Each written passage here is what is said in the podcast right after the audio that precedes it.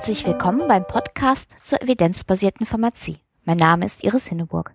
In dieser Folge spreche ich mit Martin Hug über die evidenzbasierte Pharmazie im Pharmaziestudium. In der Reihe zur Diagnostik beschäftigen wir uns mit dem möglichen Schaden durch Screening. Und der Blick über den Tellerrand geht dieses Mal zu den evidenzbasierten Musikvideos von James McCormack. Evidenzbasierte Pharmazie in der Praxis. In dieser Ausgabe spreche ich mit Martin Hug. Er leitet die Apotheke des Universitätsklinikums Freiburg und ist Lehrbeauftragter im Bereich klinische Pharmazie, wo er auch habilitiert ist. Herr Hug, welchen Status hat eigentlich die evidenzbasierte Pharmazie derzeit im Studium, so nach Ihren Erfahrungen? Ja, Frau Hinneburg, das ist eine wichtige Frage. Die Begrifflichkeit evidenzbasierte Pharmazie ist ja ein relativ neuer Begriff. Evidenzbasierte Medizin ist schon sehr, sehr lange bekannt. Aber die Übertragung der Systematik aus der evidenzbasierten Medizin in die Pharmazie ist noch relativ neu und viele verwechseln dann auch äh, die Begrifflichkeiten, denken, ja, man muss den Studenten, man muss den zukünftigen Apothekern und auch den bereits approbierten Apothekern eigentlich nur erklären, was die Mediziner so machen. Aber ich denke, da gibt es sehr viele Aspekte, die eben nicht deckungsgleich sind und bei denen man in der Pharmazie durchaus noch Nachholbedarf hat. Generell kann man sich äh, bereits jetzt auf die Fahnen schreiben, dass evidenzbasiertes Vorgehen auf jeden Fall schon gelehrt wird, und zwar in allen Fächern der Pharmazie, aber in der klinischen Pharmazie in ganz besonderem Maße bei uns am Universitätsklinikum in Freiburg findet das in verschiedenen Formen. Bereits schon im fünften Semester äh, gibt es Seminare äh, unter dem Oberbegriff klinische Pharmazie. Diese beschäftigen sich zum Beispiel mit der Thematik klinische Prüfung von Arzneimitteln, Grundlagen der Literaturrecherche und auch der Nutzenbewertung von Arzneimitteln und äh, die Bedeutung klinischer Studien. Das sind also alles Punkte, die auf jeden Fall mit der Begrifflichkeit evidenzbasierte Pharmazie kompatibel sind. Ich selbst äh, halte ja im Wintersemester immer eine zweistündige, äh, jede Woche zweistündige Vorlesung zum Thema Pharmakoepidemiologie und Pharmakoökonomie. Und auch in diesem Bereich ist natürlich die evidenzbasierte Medizin, aber auch die evidenzbasierte Pharmazie nicht wegzudenken ich gebe gerne zu, dass das im Gegenstandskatalog so eindeutig nicht verankert ist und sicherlich auch viel Gestaltungsspielraum bei den einzelnen Dozenten erlaubt. Äh, dennoch glaube ich, dass wir in den nächsten Jahren in diesem Bereich nicht nur sehr viel Nachholbedarf, sondern auch sehr viel Entwicklungspotenzial haben. Sie haben eben erwähnt, dass Sie denken, dass es noch ein paar Besonderheiten gibt, wie sich die evidenzbasierte Pharmazie von der evidenzbasierten Medizin unterscheidet. Können ja. Sie mal so ein paar Beispiele sagen, die Sie eben auch in der Vorlesung dann erwähnen? Genau. Also sind so die, wann, wann ist denn der Apotheker überhaupt gefordert, sich da vom Arzt ein bisschen zu unterscheiden? Wir haben ganz viele Therapiebereiche, die von der klassischen Schulmedizin überhaupt nicht bearbeitet werden zum einen vielleicht, weil es diesen äh, Bereichen, ich spreche jetzt hier alle Teilbereiche der komplementären Medizin an, weil es diesen Bereichen noch an der notwendigen Evidenz fehlt oder aber weil sie nicht interessant genug sind für den klassischen Schulmediziner, überhaupt für den Patienten äh, zum Einsatz zu kommen. Sprechen wir über Phytotherapie und sprechen wir über den ganzen OTC und Nahrungsergänzungsbereich. Und all diesen Bereichen, denke ich, ist der Pharmazeut gefragt. Und zwar eben nicht nur als Kaufmann, sondern als Berater und auch als kompetenter Berater, dass er eben die sinnvolle von der nicht sinnvollen Medikation unterscheiden lernt und hier eben auch weiß, auf welche Studien, auf welche wissenschaftlichen Veröffentlichungen er sich verlassen kann. Und dazu braucht er eben das Handwerkszeug. Und dieses Handwerkszeug versuchen wir zum gewissen Grad zu vermitteln. Wir können natürlich nicht alles lehren. Sie wissen selber, aus der evidenzbasierten Medizin wissen wir, dass sich sehr häufig auch das, der Wind äh, ändern kann. Was vor zehn Jahren noch ganz klar Mittel der ersten Wahl war, ist in letzter Zeit in dritte oder vierte Reihe zurückgerückt oder ist vielleicht sogar kontraindiziert. Andere Medikamente werden regelhaft eingesetzt, obwohl es ihnen an einer Evidenz fehlt. Ich denke da nur an die Mukolytika bei Bronchitis. Äh, da haben wir also eine Studienlage, die gegen Null tendiert, was die Evidenz angeht. Und hier muss eben der Pharmazeut auch kompetent und sicher beraten können. Und ich denke, da ist noch sehr viel Nachholbedarf, denn da gehen die Patienten eben zunächst zum Apotheker und nicht zum Arzt. Das heißt also, Sie versuchen den Studierenden das Handwerkszeug beizubringen, um eben auch ähm, evidenzbasierte Antworten auf Fragen zu finden, die man wahrscheinlich in anderen Kompendien nicht so sehr finden würde. Habe ich das richtig genau, verstanden? Das ist richtig. Also das heißt natürlich nicht, dass ich nicht auch auf die äh, klassischen Therapeutika eingehe und dort eben immer wieder versuche, die Evidenz darzustellen. Zunächst mal muss aber der Student auch lernen, was ist denn überhaupt Evidenz und äh, wie wir aus der letzten Apothekerzeitung entnehmen konnten, in der sich ein prominenter Fachmann für ein bestimmtes Krankheitsgebiet in einem Interview gestellt hat und der sagte, ja, also eine Meta-Analyse, das sei ja nichts, äh, womit man eine wissenschaftliche Evidenz haben, äh, ableiten könne. Man brauche eine randomisierte Studie und Meta-Analysen würden ja gar nichts hergeben. Da habe ich mich dann schon ein bisschen gewundert, wenn solche Aussagen in einer an Apotheker gerichteten Fachzeitschrift nachzulesen sind. Äh, gut, vielleicht war das da auch ein bisschen missverständlich ausgedrückt, aber bin dann schon immer wieder verwundert, wenn ich sowas lese. Ja, man muss sich auch wundern, dass es ja auch ein Vertreter einer Fachgesellschaft von einer sehr großen Volkskrankheit war die genau. ja durchaus auch an Bedeutung hat. Und naja, da könnte man jetzt viel zu sagen. Genau. Aber wenn wir nochmal zurück ähm, jetzt auf die Situation in der Pharmazie schauen, wenn wir eben, wenn Sie eben sagen, Sie bringen den Studenten auch Methoden bei, dann hat das ja auch, birgt es ja auch gewisse Herausforderungen. Also mal ganz provokant gesagt, ähm, ich habe ja so in der Mitte bis Ende der 90er Jahre studiert und ähm, da war es bei mir noch so, dass man am besten durchs Studium gekommen ist, wenn man möglichst wenig auffällt das heißt also, kritisches Denken wurde da einem auch fast ein bisschen systematisch aberzogen. Jetzt ist es ja für die evidenzbasierte Pharmazie aber ganz nötig, dass man kritisch und selbstständig denkt. Welche Erfahrungen haben Sie denn da gemacht? Hat sich das Studium geändert? Haben sich die Studierenden geändert? Oder ist es noch eine wichtige Herausforderung eigentlich?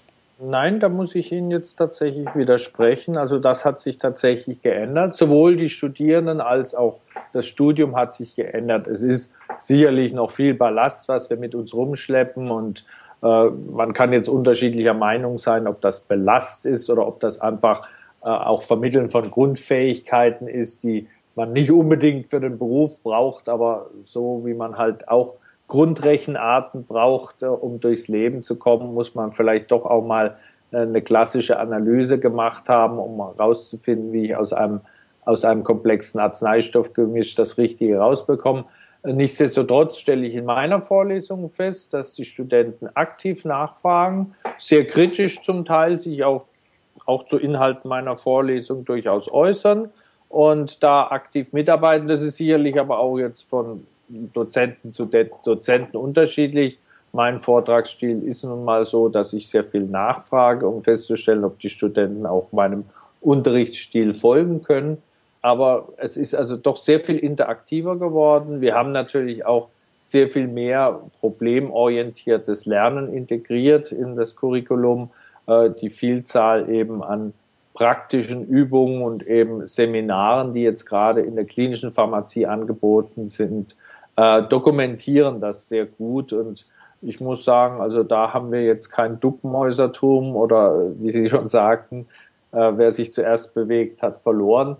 Äh, das kann ich jetzt so nicht bestätigen und äh, würde es auch traurig finden, wenn die Studenten von heute sich so verhalten würden, denn äh, der Berufsstand leidet durchaus unter der Tatsache, dass man sehr häufig nicht den Mut gehabt hat, irgendwie was zu erwidern und äh, praktisch jede Verordnung als gegeben hingenommen hat. Und genau das wollen wir ja vermitteln, dass der Student und der spätere Apotheker eben in der Lage ist, zu beurteilen, ob eine Therapie sinnvoll ist oder nicht.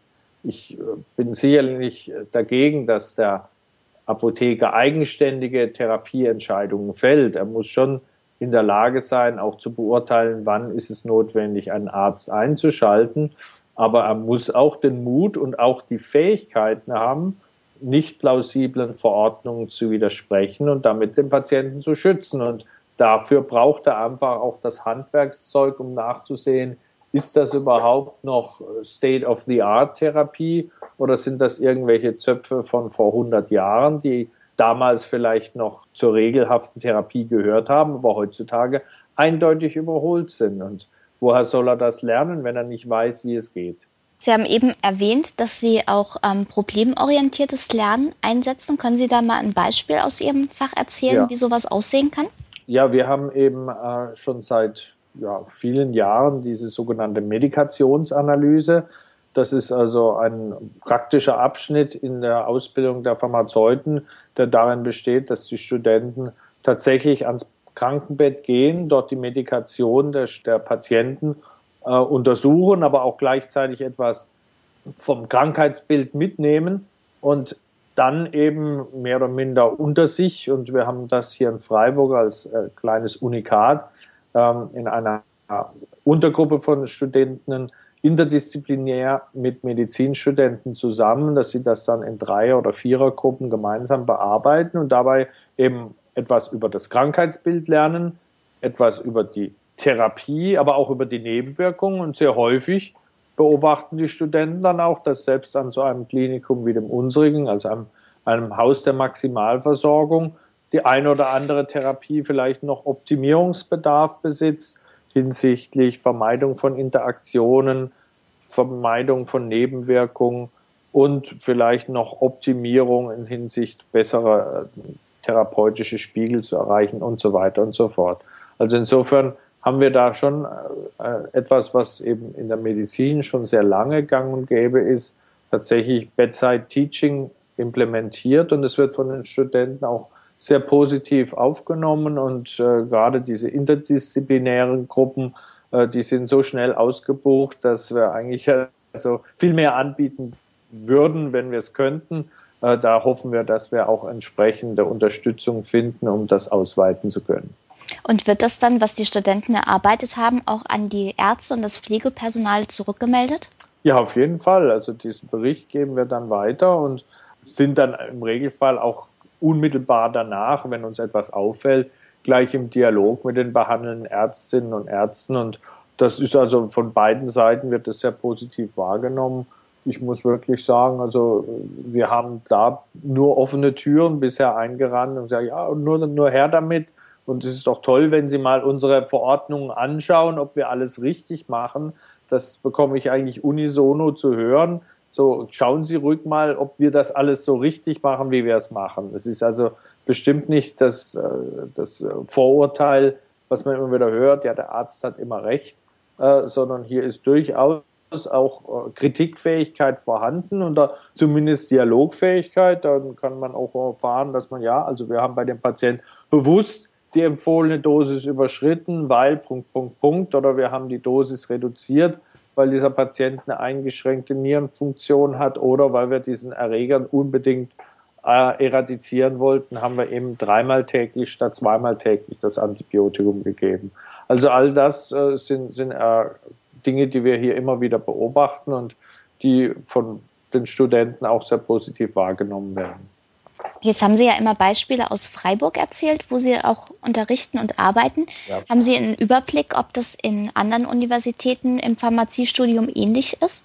Also solche Veranstaltungen, wie die ich gerade beschrieben habe, also mit äh, Studenten am Krankenbett, wird meines Wissens in den baden-württembergischen Universitäten äh, auch angeboten. Diese interdisziplinare äh, Veranstaltung, wie ich sie jetzt gerade als Pilotprojekt beschrieben habe, ist nicht universell in allen äh, baden-württembergischen Kliniken vorhanden. Aufgrund der personell durchaus unterschiedlich gestalteten Lehre äh, an den pharmazeutischen Instituten muss man natürlich auch sagen, kann es fast nicht deckungsgleich sein. Wir haben in Heidelberg diese äh, Kooperationseinheit klinische Pharmazie, die ich also ganz toll finde von ihrer Struktur die aber im Wesentlichen aufgehängt ist in der klinischen Pharmakologie. Wir haben in, in Tübingen eben das Institut äh, für Pharmakologie für Naturwissenschaftler, was im Wesentlichen jetzt die klinische Pharmazie vorantreibt. Hier in Freiburg ist es so ein Mixed Bag, was auf sehr vielen Schultern, also sowohl äh, den, den Professoren aus der pharmazeutischen Chemie, Krankenhausapothekern wie mir, der Pharmakologie, der klinischen Pharmakologie und der Kollege Trenk aus äh, Bad Krotzing, der auch noch sehr viel an Erfahrung und eben auch an Lehrtätigkeit mit einbringt in dieses Fach. Insofern haben wir hier jetzt keinen Hauptverantwortlichen, der den Hut auf hat, aber wir haben sehr viele kompetente Häupter untereinander, die die Lehre hier vertreten. Aber man sieht, dass es bundesweit, und das belegen auch immer wieder diese Umfragen, die vom Ausschuss Klinische Pharmazie in der DPHG durchgeführt werden, äh, dass wir kein homogenes Bild, äh, was dieses Fach angeht, in Deutschland haben sondern dass wir dort sicherlich noch äh, ja, Vereinheitlichungen brauchen. Es wäre natürlich wünschenswert, wenn alle Universitäten, die äh, Pharmazie als Lehrfach anbieten, auch eine Professur für klinische Pharmazie anbieten würden oder ausschreiben würden. In Baden-Württemberg gibt es keine einzige. Ähm, es gibt auch sonst nur relativ wenige dieser Professuren und es sind häufig eben dann nur in der Besoldungsgruppe W2 zu finden und äh, nur ganz wenige haben die Besoldungsgruppe W3, äh, was auch so ein, es geht da weniger um das Geld als einfach um die ja, Einstufung dieser Professur in den Gesamtkontext der Lehre an den Instituten für pharmazeutische Wissenschaften.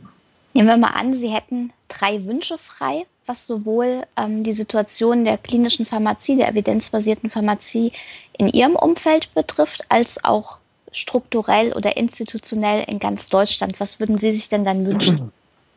Nun, also absoluter Wunschtraum wäre, dass man tatsächlich äh, verpflichtend äh, für die Institute der äh, pharmazeutischen Wissenschaften einen Lehrstuhl für klinische Pharmazie besetzt und auch entsprechend verankert dann in dem, äh, in dem Lehrplan. Mein Wunsch wäre es, dass auch eben die evidenzbasierte Pharmazie als Begrifflichkeit überregional und vor allem auch mit Hinblick auf die Lehre definiert wird. Im Augenblick existiert sie als Begriff vor allem eben im, für evidenzbasierte Pharmazie, wo sich ja eben einige Kolleginnen und Kollegen ganz besonders für dieses Fach eingesetzt haben und da wirklich ganz tolle Arbeit machen. Ähm, aber diese Begrifflichkeit hat sich noch in keinem äh, Lehrplan, äh, zumindest nach meinem Kenntnisstand, wiedergefunden, sondern man muss das jetzt einfach da auch in die Köpfe und in die Lehrpläne mit reinbringen. Äh, dazu bedarf es sicherlich noch einiger Schärfungen der Begrifflichkeiten, der Inhalte, aber ich denke, was da schon erarbeitet worden ist, gerade von diesem Fachbereich, ist vorbildlich und sollte man durchaus einfach auch nützen. Äh, zumindest äh, zwei Vertreter dieses Fachbereiches sind regelhaft in der Lehre tätig und ich denke, wenn man mal genauer hinschaut, sind es wahrscheinlich alle äh, Mitglieder dieses Fachbereichs, die in der einen oder in der anderen Form in der Lehre, gerade in der klinischen Pharmazie tätig sind und deswegen eigentlich diesen Geist auf jeden Fall jetzt schon weitertragen. Aber ich wünschte es mir noch besser institutionalisiert und als ja, feste Veranstaltung, quote unquote, evidenzbasierte Pharmazie innerhalb des Lehrplanes für Pharmazeuten wiederzufinden ist. Es wird ja jetzt zurzeit auch immer diskutiert, ob man die Schwerpunkte innerhalb der Approbationsordnung etwas verschieben müsste. Also zum Beispiel weg von der Übermacht der Chemie hin eben auch zu mehr Stundenumfang für die klinische Pharmazie. Wie sehen Sie das? Nun, ähm, rein mathematisch kann man also einen Lehrstuhl für klinische Pharmazie nur einrichten, wenn es natürlich zu einer Umgewichtung der Inhalte kommt und sonst hat dieses Fach einfach nicht den Umfang, der es rechtfertigen würde, eine entsprechende W3-Professur einzurichten. Auf der anderen Seite sehe ich jetzt nicht unbedingt, teile ich nicht dieses Vorurteil, ja, es ist viel zu viel Chemie und äh, deswegen äh, kommen die anderen Fächer zu kurz. Ich denke allenfalls, dass in jedem Fach, sei es Chemie, Technologie, Biologie und so weiter, mir genau dieser Aspekt der Evidenz und der Anwendbarkeit des Wissens äh, ein bisschen fehlt. Ein klassisches Beispiel ist, ich frage als immer wieder meine Studenten, ja, wie, wie kommt es, dass Knochen im Körper durch Osteoklasten aufgelöst werden? Was, wie machen die das? Und dann schauen mich meistens äh, von Seiten der Pharmaziepraktikanten große Fragen der Augen an. Und dann sage ich, ja, wie, wie würden Sie denn einen Knochen auflösen? Und dann schauen mich auch nochmal Fragen der Augen an. Und dann sind wir eigentlich schon im ersten Semester, und das ist pharmazeutische Chemie, wie würden Sie einen Knochen auflösen? Und zwar ganz einfach mit Säure und nichts anderes macht auch der Osteoklast, dass er nämlich einfach Säure produziert, damit den Knochen auflöst. Und äh, das ist etwas, wo ich sage, genau solche Dinge muss man eben gleich im frühen Stadium transportieren, damit die Studenten merken, aha, darum lerne ich diese ganzen Dinge. Und noch ist es, da hat sich eben noch nicht so viel geändert, vieles sehr abstrakt, sehr weit weg, äh, sehr, ja, wie soll ich sagen, wissenschaftlich, wo, wo natürlich auch nachvollziehbar ist, dass die Dozenten dann sagen, ja, also für die, den, ich will, dass ich Naturwissenschaftler heranziehe. Ich möchte jetzt nicht irgendwie die Beratung in der Apotheke äh, durch meine Ausbildung hier voranbringen. Das sind andere Qualitäten gefragt und das sollen dann mal die Dozenten für klinische Pharmazie oder eben der dritte Ausbildungsabschnitt machen. Und davor warne ich. Ich glaube, man lernt sehr wertvolle Sachen in den naturwissenschaftlichen Fächern, die die Pharmazie ausmachen. Nur muss auch vermittelt werden, warum man diese Dinge lernt und wie man sie anwenden kann. Und das ist eben schon wieder genau das, was auch die evidenzbasierte Pharmazie ausmacht, nämlich die Anwendung des naturwissenschaftlichen Wissens äh, mit einer gewissen Strukturiertheit, äh, mit der Möglichkeit, weitere Wissensquellen hinzuzuziehen und das möglichst schnell, denn der Patient der vor einem steht, sagt, äh, will nicht, dass man, ja, lassen Sie mich erstmal mehrere Datenbanken konsultieren und dann werde ich Ihnen sagen, ob diese Therapie gut oder schlecht ist, sondern ich muss natürlich ein Grundwissen haben und muss die wenigen Informationen, die ich brauche, um mein Wissen zu komplizieren, relativ schnell zusammensuchen können. Ich danke Ihnen für das Gespräch. Evidenzbasierte Pharmazie auf den Punkt. In der letzten Folge ging es darum, wie sich der Nutzen eines Screenings in Studien untersuchen lässt. Allerdings ist gesundheitlicher Nutzen nicht die einzige Folge eines Screenings, denn solche Untersuchungen können auch zu Schaden führen. Deshalb weist das UK Screening Committee in seinen Kriterien für Screening-Untersuchungen auch explizit darauf hin, dass der Nutzen den möglichen Schaden überwiegen sollte. Welche Schäden können denn überhaupt bei einem Screening auftreten? Dabei lassen sich verschiedene Kategorien unterscheiden. Zu den wichtigsten gehören Nebenwirkungen der Untersuchungstechnik, falsch positive Befunde und Überdiagnosen bzw. Übertherapien. Die Nebenwirkungen der Screening-Untersuchung selbst betreffen im Wesentlichen alle Patienten, etwa die Belastung durch Abführmittel und Fasten vor einer Koloskopie. Einige Patienten müssen darüber hinaus auch mit weitergehenden Nebenwirkungen rechnen, etwa wenn bei der Koloskopie die Darmschleimhaut geschädigt wird und Blutungen auftreten. Bei einem verdächtigen Befund im Screening folgen in der Regel weitere Tests, um das Ergebnis zu bestätigen. Bestätigt sich der Verdacht dann aber nicht, hat der ursprüngliche Screening-Test einen falsch positiven Befund geliefert.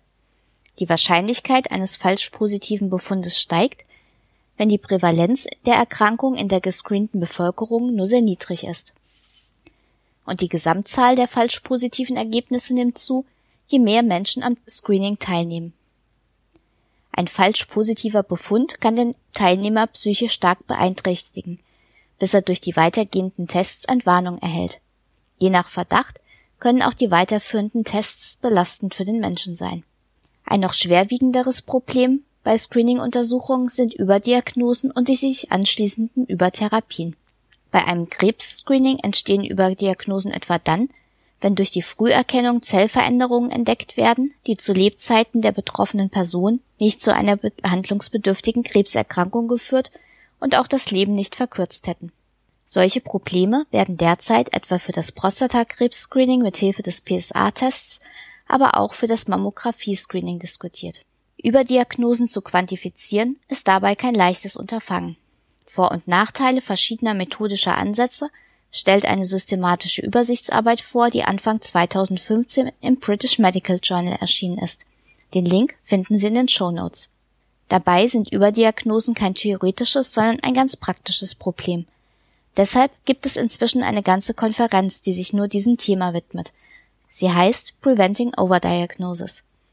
Der Link zur Konferenz-Website ist ebenfalls in den Shownotes hinterlegt. Diese ganzen Überlegungen machen deutlich, die Abwägung zwischen Nutzen und Schaden eines Screenings kann manchmal ziemlich knapp ausfallen. Außerdem hängt sie in der Regel auch von den persönlichen Werten ab. Deshalb ist es wichtig, dass potenzielle Screening-Teilnehmer wissen, welche Chancen und Risiken mit dem Screening verbunden sind. Dazu gehören auch die bestverfügbaren Zahlen, die aus Studien verfügbar sind. Denn nur dann können die Teilnehmer auch tatsächlich eine eigene informierte Entscheidung treffen. Nach den methodischen Betrachtungen soll es in den nächsten Folgen um ganz konkrete Tests und Screenings gehen, mit denen Sie in der Apotheke konfrontiert sein können. Sei es in der allgemeinen Beratung zu Gesundheitsthemen oder ganz konkret zu diagnostischen Tests, die immer häufiger auch über die Apotheken vertrieben werden. In der nächsten Folge beschäftigen wir uns deshalb zuerst mit dem Mammographie-Screening. Über den Tellerrand. In einer der letzten Folgen habe ich bereits den Best Science Medicine Podcast vorgestellt, an dem der kanadische Pharmazieprofessor James McCormack beteiligt ist. Es lohnt sich aber auch, einen Blick auf seinen YouTube-Channel zu werfen. Er hat bekannte Musikstücke umgedichtet, so dass sie Botschaften zu relevanten medizinischen Diskussionen transportieren. Dazu gehört etwa passend zu dieser Folge des Podcasts Bridge over Diagnosis, eine Adaption von Bridge over Troubled Water von Simon Edgar Funkel. Aber auch andere wichtige Themen werden behandelt, etwa die Choosing Wisely Kampagne oder die Problematik der Multimedikation. Reinschauen und reinhören lohnt sich. Den Link finden Sie ebenfalls in den Show Notes. Das war das Magazin zur evidenzbasierten Pharmazie im August. Ich hoffe, es war auch für Sie etwas dabei. In der nächsten Ausgabe geht es unter anderem um Nutzen und Schaden durch das Mammographie-Screening. Bis dahin alles Gute und bleiben Sie schön kritisch. Sie hörten den Podcast Evidenzbasierte Pharmazie von Iris Hinneburg. Wenn Sie Fragen, Anmerkungen oder Kritik äußern möchten, freue ich mich über eine Nachricht an medizinjournalistin.gmx.net oder einen Kommentar auf meinem Blog unter www.medizinjournalistin.blogspot.de.